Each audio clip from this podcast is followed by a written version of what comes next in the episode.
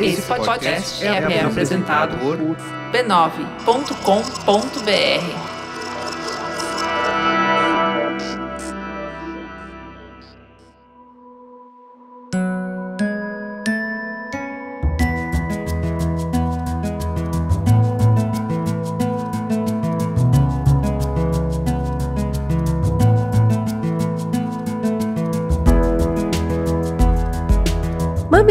e mamiletes, em tempos tão desafiadores, o descanso se faz mais que importante, ele é essencial. Pôr o pé na grama, entrar na água do mar, do rio, da lagoa, da cachoeira, da mangueira no quintal. É visitar parente, receber gente, passear na própria cidade, explorar outros lugares. Janeiro é o mês que nós nos visitamos, lá dentro, para buscar as energias necessárias para continuar nos transformando. Por isso, nas férias, o Mamilo sai do formato, sai das pautas, relaxa o ombrinho e te convida para conversas mais soltas. A gente já falou sobre viagens, sobre humor e dessa vez escolhemos falar de beleza. A beleza que cuidamos por dentro para se reverter por fora. Como a gente se vê diante do espelho e como isso tem potencial de promover mais felicidade. Solta os cabelos, deixa o sol beijar seu rosto e bora ouvir como a gente pode ampliar o nosso conceito de beleza, reconhecendo a beleza em diferentes mulheres. Eu sou a Cris Bartz. Eu sou a Juva Lauer e esse é o Mamilos, Férias de Verão de 2021.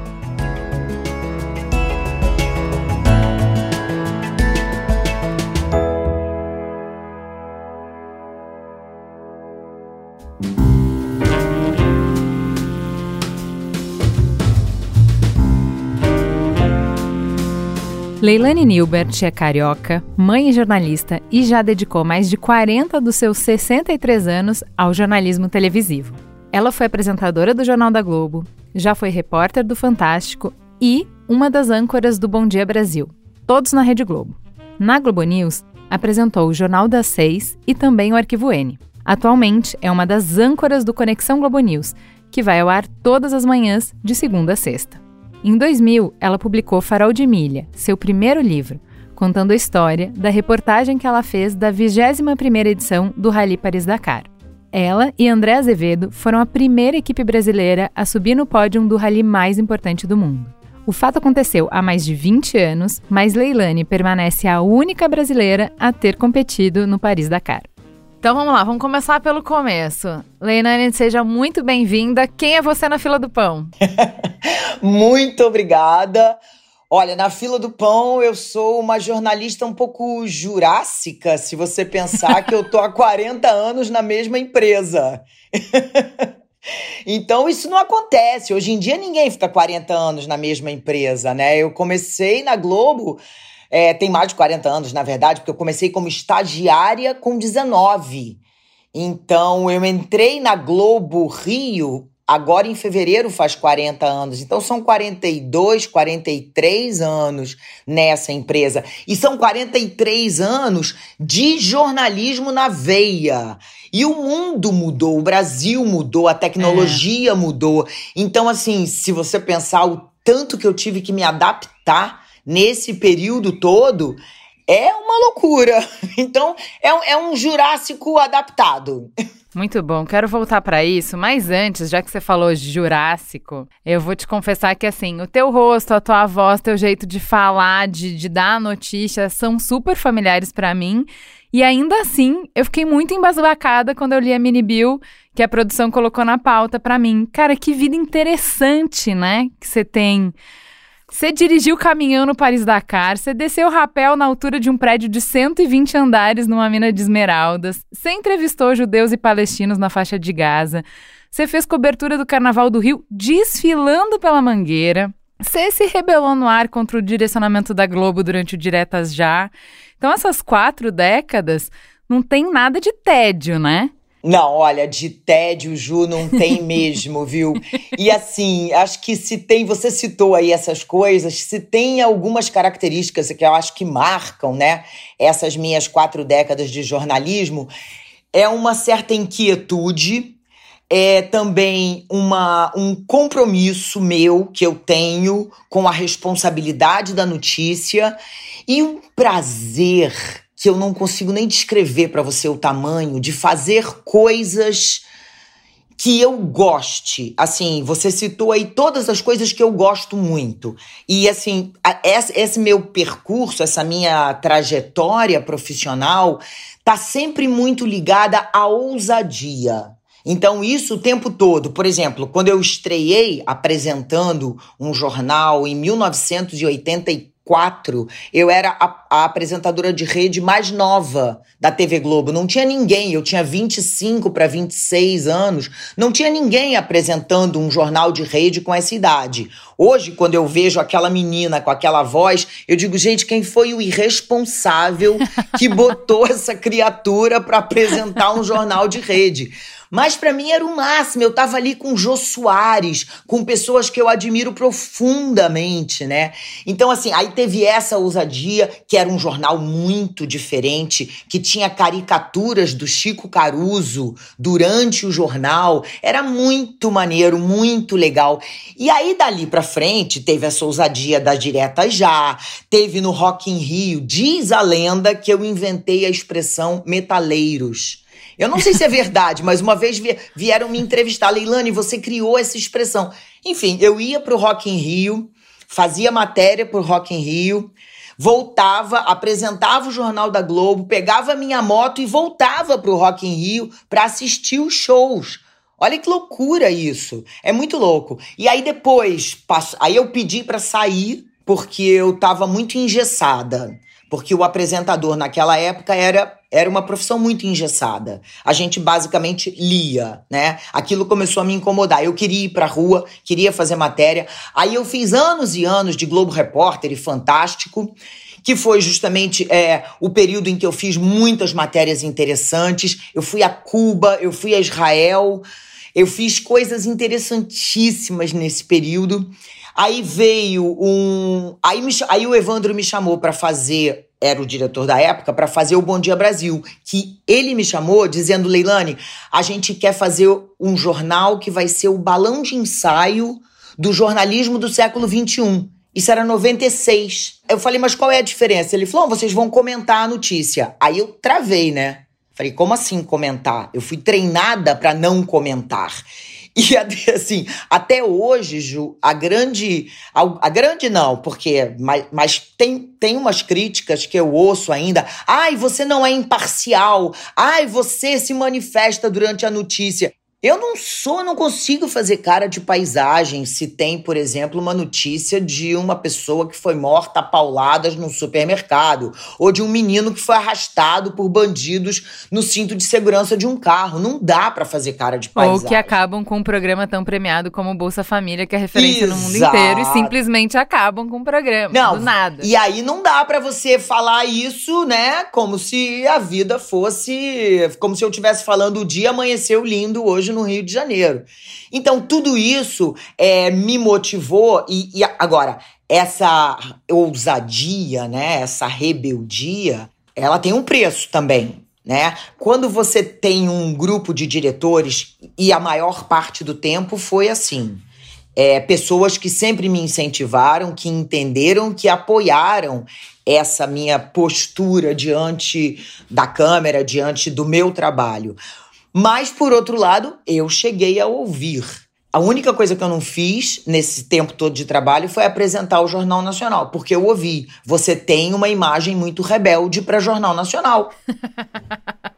Olha a motoqueira aí. O que é um elogio, vamos combinar? Concordo, concordo. Então, assim, tem um precinho a pagar também, né? Agora, o que a gente. Aí fiz essa coisa do Bom Dia Brasil, que era esse jornalismo comentado pela primeira vez, a gente estava aprendendo a comentar. Convivi com o Ricardo Boechat, que foi um privilégio na minha vida. Foi assim, foram anos de, de aprendizado, de prazer, de convívio, de risadas, foi muito bom.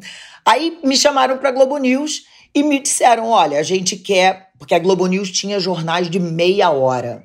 E aí eles queriam fazer um jornal. Era tudo chama, chamava Hora Certa, se não me engano. E entrava a cada hora cravada, entrava meia hora de jornal. A cada meia hora seguinte entrava um programa. E eles queriam mudar isso, agilizar a programação e queriam um jornal de uma hora e me chamaram e disseram: olha, a gente quer é, que você faça um jornal de uma hora. Você topa? Falei, topo. A gente quer um jornal que tenha a sua cara, pega a experiência do Bom Dia Brasil e faz um jornal com a sua cara. Topa? Topo. Quando eu saí de lá, eu fiquei em pânico, porque eu não sabia o que era um jornal com a minha cara. Mas aí eu topei, e entre as coisas que a gente criou em equipe, tudo isso, claro, tem sempre equipe, Ju, que é a coisa que eu mais amo em televisão. Eu sozinha não faço nada. Eu tenho a, a, a, sorte, o privilégio, o prazer de ter sempre pessoas muito legais comigo na equipe e que compram esse barulho. Sejam editores, diretores, eles estão sempre comprando esse barulho. E a primeira coisa que eu fiz foi tira a bancada. Aí todo mundo falou, como assim tira a bancada? E hoje todos os jornais da Globo News praticamente são sem bancada. Então assim, eu venho me divertindo. Fora o Paris Dakar, que a gente pode fazer um programa só sobre Paris Dakar, se você quiser. Eu conto tudo, menos quantos banhos eu tomei, tá bom? Mas assim, essa paixão já vinha de antes ou você meteu as caras pra fazer a matéria e acabou descobrindo que era legal? Qual paixão? Do Paris Dakar? De dirigir, é, no Paris Dakar. Não, porque é um então. rally, né? N não tinha GPS na época, tinha? Não, vamos lá. Tinha GPS. Então vamos lá. Vamos aqui organizar umas coisas. Eu não dirigi, eu fui de copilota, ah. tá?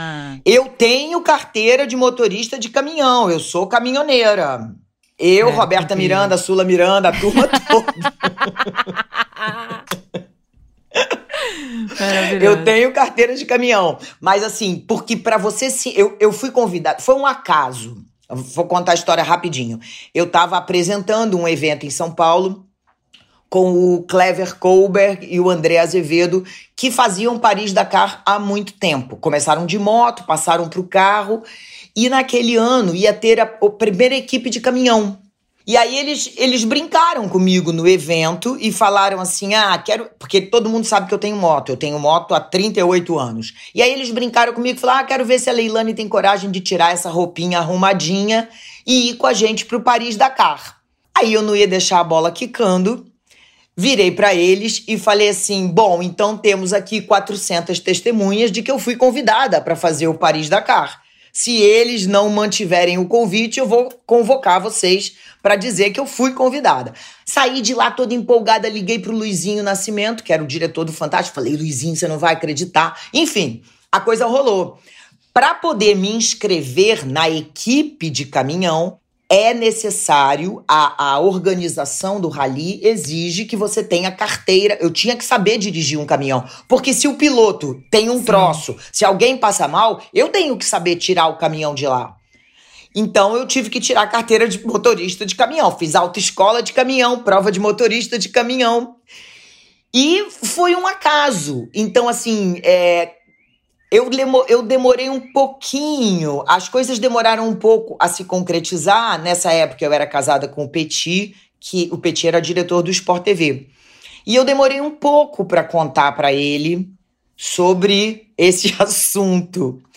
E aí quando eu contei, ele arregalou os olhos e ele falou assim: "Você tem ideia do que você aceitou?" Eu falei, ah, mais ou menos, né? Assim. falei, mais ousadia do que ideia. Pois é. Exatamente. Aí eu falei assim. Ah, aí eu falei, olha, é uma corrida no deserto. Ele falou, tá bom, eu vou te trazer uma, uma... Na época era fita, cassete, né? Pra você ver o que que é. Depois que eu vi, aí eu fiquei um pouco assustada. Aí ele falou assim, você não pode ir, você tem que dizer que você mudou de ideia. Aí eu virei para ele e falei assim, bom, então... Ele falou, não, aceita num outro ano, deixa pro ano que vem. Falei, Petit, presta atenção. Se você fosse convidado, você diria não? Aí ele falou: Bom, é verdade. Porque esse convite não vem duas vezes, entendeu? Uhum. E aí era pegar ou largar. E aí eu falei: agora, vou fazer. E foi a melhor e a pior coisa da minha vida. O que, que teve de melhor? De melhor, é, eu acho que o Paris Dakar é a vida condensada é, a corrida durou ao, ao, todo 25 dias, 17 dias no deserto, tá? Então é a vida condensada em 17 dias. Todos os é uma overdose de todos os sentimentos que você tem durante a sua vida numa intensidade imensa naqueles 17 dias. Então você tem ansiedade, vontade, empolgação, medo, frio, fome, sede, é, raiva, desespero, pânico, pavor, uma alegria incontida, sabe? São todos os sentimentos que a gente experimenta na vida no, de uma forma extrema e condensada e você tem que lidar com aquilo. Então é muito interessante. Gente, mas só isso já vale, né? Ah, vale. É, esse ímpeto de, de ver uma, o novo e se jogar aí de peito aberto e vai, vamos pular de paraquedas, vamos, vamos fazer, vamos, vamos, bora, só bora. Não pensa muito, só vai indo, vamos indo e vamos ver, vamos descobrindo no caminho. Outro dia eu, eu vi um meme que eu adorei, que é um memezinho dessas bobagens, dessas figurinhas de celular, que era assim, você diz bora e eu boro. É mais ou menos isso. Comigo é mais ou menos assim. Você desbora, eu boro. Depois eu penso, entendeu? É, queria pular um pouco para o tema de beleza, né? Uh, como é que o teu conceito de beleza mudou nos últimos anos? O que, que é beleza para você? Ah, beleza. É, eu acho que tem vários tipos, né, de beleza. E eu, eu estaria mentindo se eu dissesse para você que eu não, não observo a beleza externa. Sim, eu observo. Eu acho bonito uma pessoa bonita. É, não que a pessoa feia me incomode, mas eu acho bonito olhar, como eu acho bonito olhar para uma flor, como eu acho bonito. É bonito de olhar. Mas daí a dizer que isso tem um valor maior do que uma pessoa delicada, que uma pessoa fiel, fiel no sentido de leal, tá? Não é uhum, fiel no uhum. sentido sexual ou amoroso. Uma pessoa leal que tá do seu lado, que, que tá comprando seu barulho, né? Então, é, depois você começa a perceber com a experiência, com a vida e tal. Primeiro, é, uma coisa não tá, nunca tá, não necessariamente está associada à outra, né? Na vida é muito mais importante você ter é, relacionamentos verdadeiros, né, do que relacionamentos com pessoas bonitas, né? A pessoa bonita é uma casquinha, né? Todos nós somos. Vai passar alguma hora. Então, assim, é, uma vez eu estava falando com uma amiga minha e a gente estava conversando sobre isso. Sobre essa questão da beleza, porque ela não é uma mulher bonita. E ela uhum. sabe disso. E a gente estava conversando, mas ela é brilhante, brilhante e inteligente. Aí eu falei: ah, pelo amor de Deus, presta atenção. Você é uma mulher inteligentíssima. Você, você a, a, beleza não é, não tem importância. Aí ela falou uma coisa que eu nunca tinha pensado. Ela falou assim: Leilani, se você não tiver um mínimo de beleza, as pessoas nem param para te ouvir. Uhum. Então isso é bem cruel né? Quer dizer, tem que é. ter um. Não digo beleza no sentido é, dos padrões é, que, a, que a sociedade se acostumou a, a, a, exigir da gente, mas uma beleza. Você tem que ter, tem que ter um mínimo de beleza de energia. Eu acho que hoje a beleza a qual eu dou mais valor é a beleza da energia. Aí não é essa, ah, beleza interior. Não, é energia. Energia é uma coisa que a pessoa ou tem uma energia bonita, boa, interessante, ou ela vai te arrastar para o fundo do poço. E aí eu vou te dizer, Ju, depois de uma certa idade, eu me dou o direito, eu convivo com todo mundo, mas perto de mim, se relacionando comigo, só pessoas legais que vão trocar comigo, porque eu gosto de. Se você estiver fazendo uma coisa que você está fazendo errado, eu vou dizer, ó, oh, Ju, não faz assim não. Não faz isso não, não bota essa roupa não. O que, que você acha de trocar? Sabe, eu, eu sempre fui assim, eu sempre tive muitas amigas. Então, uhum. eu gosto dessa, dessa parceria feminina. E, e acho que isso tem que ser cultivado, trabalhado, exercitado. A palavra em português não é bonita. Se você pensar no áudio dela, é sororidade. É horrível. Uhum, eu gosto mais sim, de sim. eu gosto mais de irmandade, mas eu acho que uhum. o que a gente puder cultivar dessa irmandade e aí essa eu só verdadeiramente só tenho do meu lado hoje próximo de mim pessoas que que me fazem bem e quem, com quem eu tenha um relacionamento bonito. Uhum. Não, não tem porquê, sabe? É verdade, não tem nenhum momento da vida, mas a gente sabe mais separar o joio do trigo conforme a gente vai ficando mais experiente. Mas você se acha bonita? Não. Rápido e rasteiro, não. Não, eu tenho muita dificuldade com a minha imagem. É, primeiro que assim, é, eu sofri muito por ter sido gorda e por ter cabelo cacheado. Eu sofri muito bullying, muito bullying. Então, assim, para mim, tanto que as pessoas, ah, você quer voltar? Eu, Deus me livre, minha adolescência era horrível, traumática. Quem me conheceu na adolescência jamais imaginaria que eu fosse fazer televisão. Trabalhar em televisão não tinha nada a ver com imagem. Hoje eu tenho essa consciência que a imagem faz parte do meu trabalho. Eu não posso entrar de uhum. qualquer jeito na casa das pessoas, mas eu já abusei um pouco. Por quê? Porque eu não, nunca me achei bonita. Pessoas, eu lembro que uma vez numa mesa começou esse, esse diálogo entre as mulheres. Ah, como é que você faz para zarar alguém? Ah, e aí? Como é que você chega? Eu falei, Leilani, e você? Eu falei, eu não faço. Eu não azaro. Eu morro de medo de tomar um não. Eu não azaro ninguém. E para perceber que alguém tá me azarando, a pessoa tem que cutucar no meu ombro e dizer: Ei, tô querendo ficar com você. Porque eu sou uma tragédia, cara. Mas que, assim, mas que coisa que me deixa triste, né? Porque assim, a gente olha para você um ícone, você é linda, maravilhosa. É, me deixa triste, porque é a mesma coisa que a gente estava conversando antes do estranhamento que a gente teve quando a gente viu a Bruna Marquezine falando que ela passa por tudo aquilo que, ao mesmo tempo que humaniza e traz ela para perto da gente, você fala, cara, mas se não tá bom nem pra Bruna Marquezine, vai tá bom para quem? se nem a Leilane se acha linda, qual é a minha chance? Como é que eu vou conseguir um dia?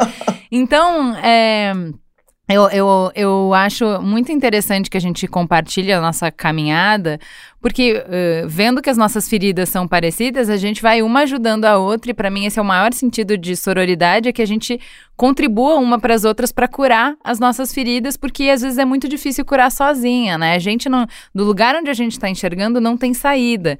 Mas às vezes de fora as pessoas conseguem nos ajudar. É. Quando eu, quando eu vejo que eu passei 40 anos, eu, eu, eu costumo dizer que eu tô envelhecendo em HD e 4K, né? Porque. Porque quando eu comecei a trabalhar, a televisão tinha uma imagem horrorosa. Agora a televisão mostra os poros da pessoa, né? Mas assim, isso é outra coisa que a idade me fez melhorar.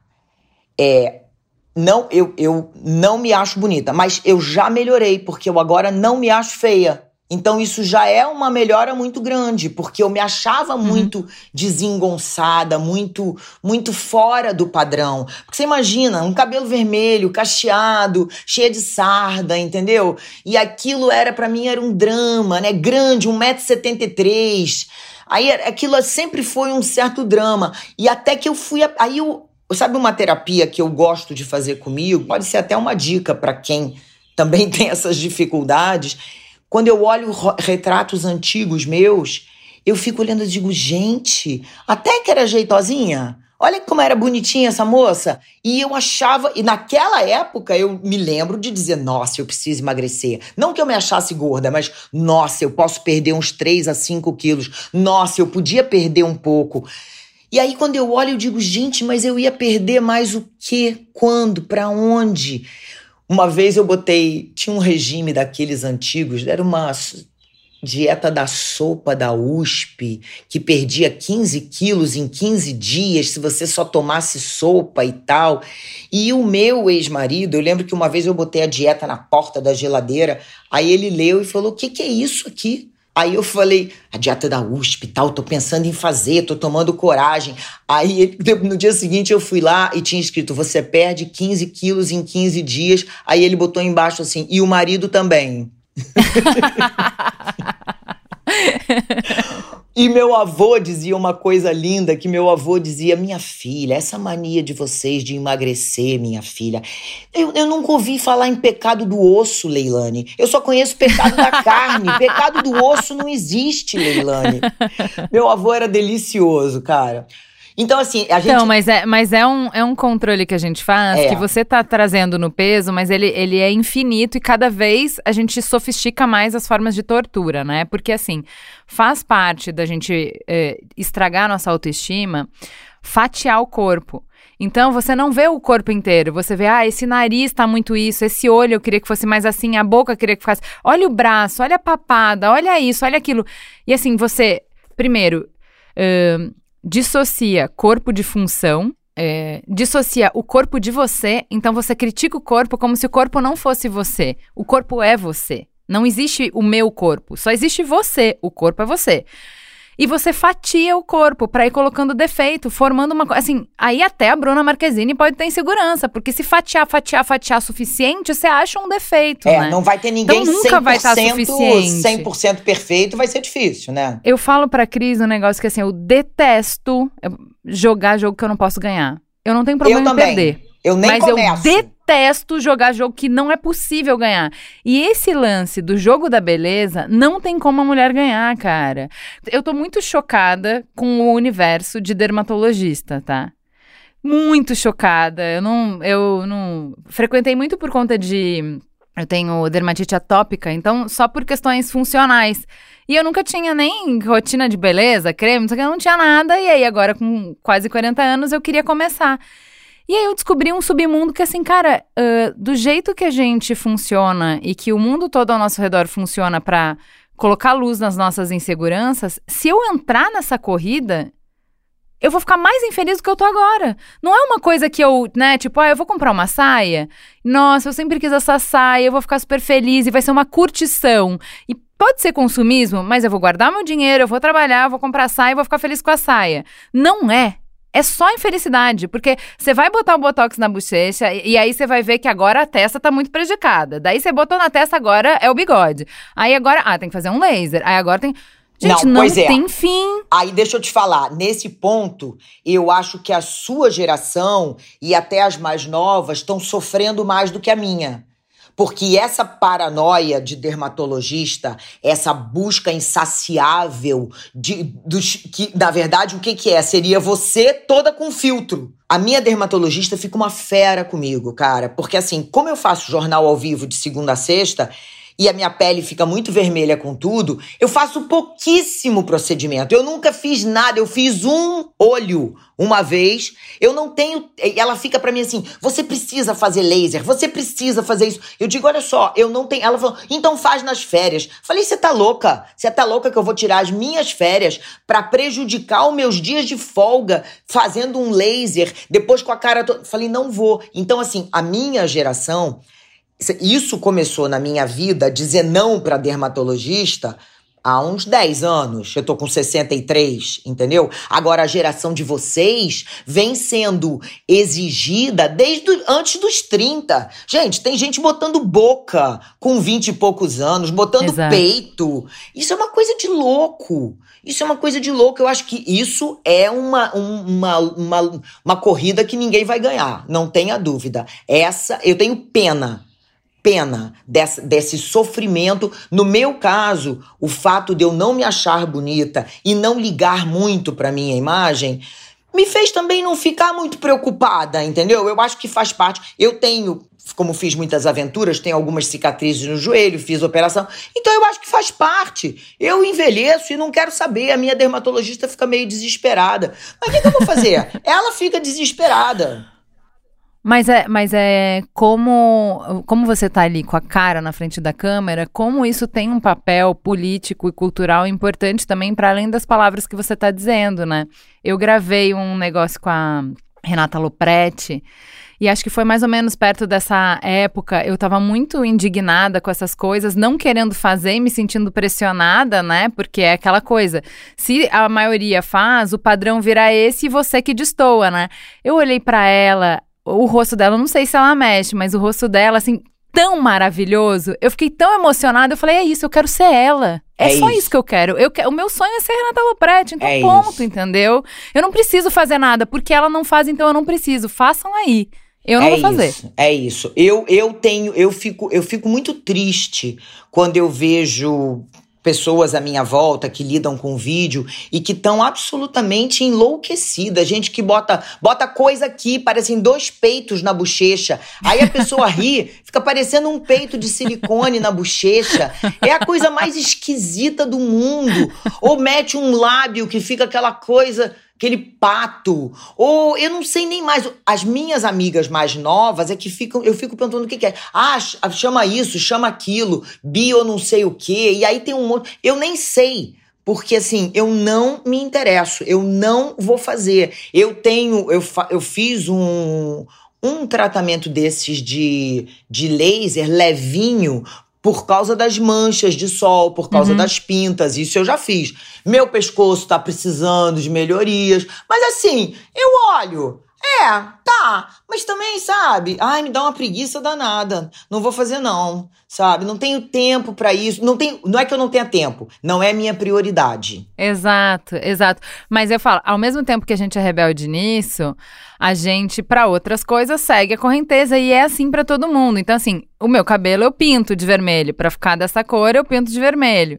Então, assim, tem gente que tá aí sustentando os brancos e eu acho que é uma, assim um puta serviço que você faz para outras mulheres, para assim como eu olhei para Renata, quem deixa o cabelo embranquecer e continua jovem interessante, sendo ouvida, abre caminhos para outras mulheres que não querem pintar o cabelo falarem eu não preciso, porque eu posso ser que nem fulana. Isso eu concordo. A Astrid, outro dia eu tava, tava, tava numa live falando exatamente sobre esse assunto e comecei a pensar e acho que a única mulher de vídeo que deixa o cabelo branco é a Astrid. Acho que. Eu amo ela também. Eu também. Não, não me lembro de nenhuma outra. Eu não tenho vontade. Agora, eu posso garantir a você que eu tenho amigas de menos de 40 que já fizeram mais procedimentos, muito mais do que eu. Isso eu posso garantir a você. As pessoas estão pirando. As pessoas estão pirando. E eu acho um negócio muito sério. Porque você não sabe. É, então, mas aí é isso, né? É, o, o que a gente tem conversado que eu acho interessante é como a gente tá questionando numa série de campos e cada uma consegue sustenta nadar contra a corrente em alguns. A corrente é, é. muito forte, você não consegue é. nadar contra a corrente tudo. Então, assim, eu me depilo, eu, eu cuido do peso, eu pinto o cabelo, é, entendeu? Eu gosto. Então, é assim, também, tem um monte. É, de cada um. Eu não tenho vontade de ficar peluda, não. Não, não tenho vontade, não. Então, uma coisa que essas discussões me deram, e que para mim fez muita diferença, participar dessas discussões sobre pelo, sobre por que, que mulher não ter pelo é uma questão e tal. É, me deu tranquilidade para, por exemplo, não me poupar de viver nada quando eu não estou depilada. Ah, então, se meu filho quiser descer na, na piscina do prédio, eu não acho mais que eu estou ofendendo as pessoas do prédio porque eu não estou depilada. Eu não acho mais que isso diz de eu ser descuidado. Assim, eu simplesmente vou e não vou perder mais nada. Isso. Então, acho que é, essas, essas discussões. Uh, eu fico muito feliz que a gente tenha possibilidades que a gente não tinha antes, né? E que a gente, como você estava falando no início, de se manter aberta, né? É o que era dado pra gente e que agora tá tudo se movendo, né? Não tem mais nada dado. Sabe o que, que eu lembro? Outro dia eu tava falando disso, que eu tinha até tirado isso da minha memória, do meu arquivo morto. Eu tava lembrando, quando eu era menina, que a minha mãe penteava o cabelo da gente, ela dizia, e a gente reclamava, ela dizia literalmente: pra ser bonita tem que sofrer. Dói. É. Minha mãe também, fazendo trança. Eu cresci ouvindo, pra ser bonita tem que sofrer. Isso é uma coisa muito louca, sabe? É, é uma coisa, eu acho que. E a gente tem que se dar prazeres. Eu acho que uma das coisas mais é, importantes, depois de uma certa idade, o que eu percebo muito em mim e que eu percebi muito nas entrevistadas, são as mulheres se dando o direito de ter prazer. E aí estamos falando em todos, porque uhum. o sexo fica melhor, porque você exige o seu prazer. Você não tá mais preocupado se a sua barriga tá aparecendo, se a estria, se a celulite. Não, você quer ter prazer. Sabe? É outra coisa. Então, o prazer, seja ele qual for. Mas assim, você tem que entender o, os prazeres verdadeiramente que te fazem bem. Estar com pessoas legais e não tóxicas são alguns dos prazeres, sabe, que você precisa, a gente precisa cultivar porque faz bem cultivar. Dá um, dá um, dá uma vida, sabe? Você deita. Meditação para mim tem. Eu, eu aprendi meditação há mais de 20 anos, mas eu de fato só pratico diariamente há um ano e nove meses. E, e é um prazer que eu não troco por nada. Eu acordo mais cedo meia hora para poder ter 20 minutos de meditação. É, é um prazer meu comigo e pronto, acabou. sabe? É porque assim a gente vai consegue realmente viver e não só existir, né? Não É. só riscar dias no calendário, né? É. Mas olha, é difícil. vi- Viver é difícil pra caramba, viu? olha, eu adorei, adorei te conhecer, adorei conversar. Eu vou ficar mais atenta. Eu já até botei aqui notificações pra me avisar dos podcasts de vocês, porque eu Ai, realmente tô amor. encantada com esse caminho de vocês. E, tô, e, e acho que a gente tem que criar essa irmandade de falar de assuntos nem sempre confortáveis, né? Mas que a gente tem que estar de mão dada, tem que estar de braço dado, de coração perto, sabe? Pra fazer a vida melhor, pra fazer todo mundo ter mais prazer. O budismo diz uma coisa linda que é o seguinte: o que, que adianta a minha vida tá boa se a sua não tá? Né? Isso é lindo. Então, assim, hoje, se você perguntar, acho que a coisa que eu mais me esforço é para ter ao meu lado pessoas que a gente. Tá todo mundo bem e a gente vai ampliando essa onda de pessoas que estão bem. Que delícia, que delícia de programa de férias. Amei te conhecer, Leilane, que seja a primeira de muitas vezes que você venha no Mamilos. Ótimo, estou disponível para o Mamilos sempre que o Mamilos quiser. Muito obrigada.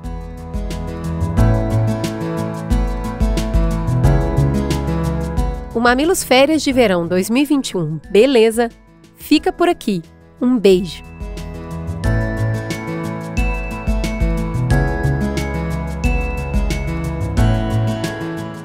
Mamilos é uma produção do B9. Apresentação de Cris Bartz e Juva Lauer. Para ouvir todos os episódios, assine nosso feed ou acesse mamilos.b9.com.br. Quem coordenou essa produção foi Beatriz Souza. O apoio à pauta e pesquisa foram de Iago Vinícius e Jaqueline Costa. A edição é de Mariana Leão e as trilhas sonoras de Andy Lopes. A capa é de Elodângelo. A curadoria dos programas de história é realizada por Deia Freitas. A publicação fica por conta de AG Barros. O B9 tem direção executiva de Cris Bartz, Juva Lauer e Carlos Merigo. A coordenação digital é de Pedro Estraza e Matheus Guimarães. E o atendimento e negócios feito por Raquel Casmala, Camila Maza, Luzi Santana e Thelma Zenaro.